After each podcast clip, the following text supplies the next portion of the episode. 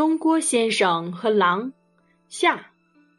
狼听他这么说，嘴又张开了，露出锋利的牙齿。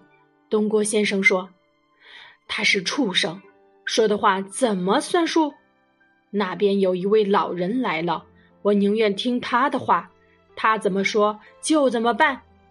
我绝没第二句话。”他就把一切经过告诉那位老人。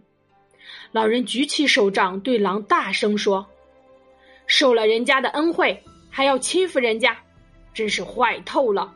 快滚开吧，不然我就打死你！”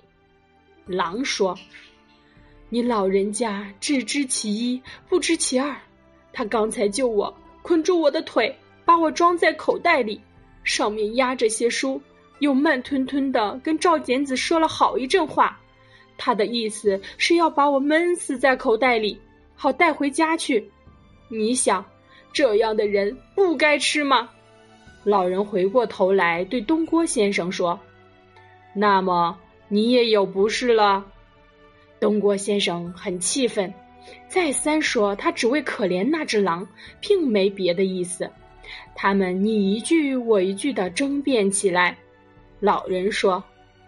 你们的话都不可靠，最好让我看一下，装在口袋里到底是什么样子。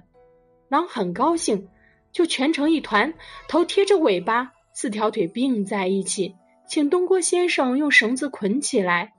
东郭先生依他的话，把它捆好了，装到口袋里，又加上些书，拴紧了口袋，放到驴背上。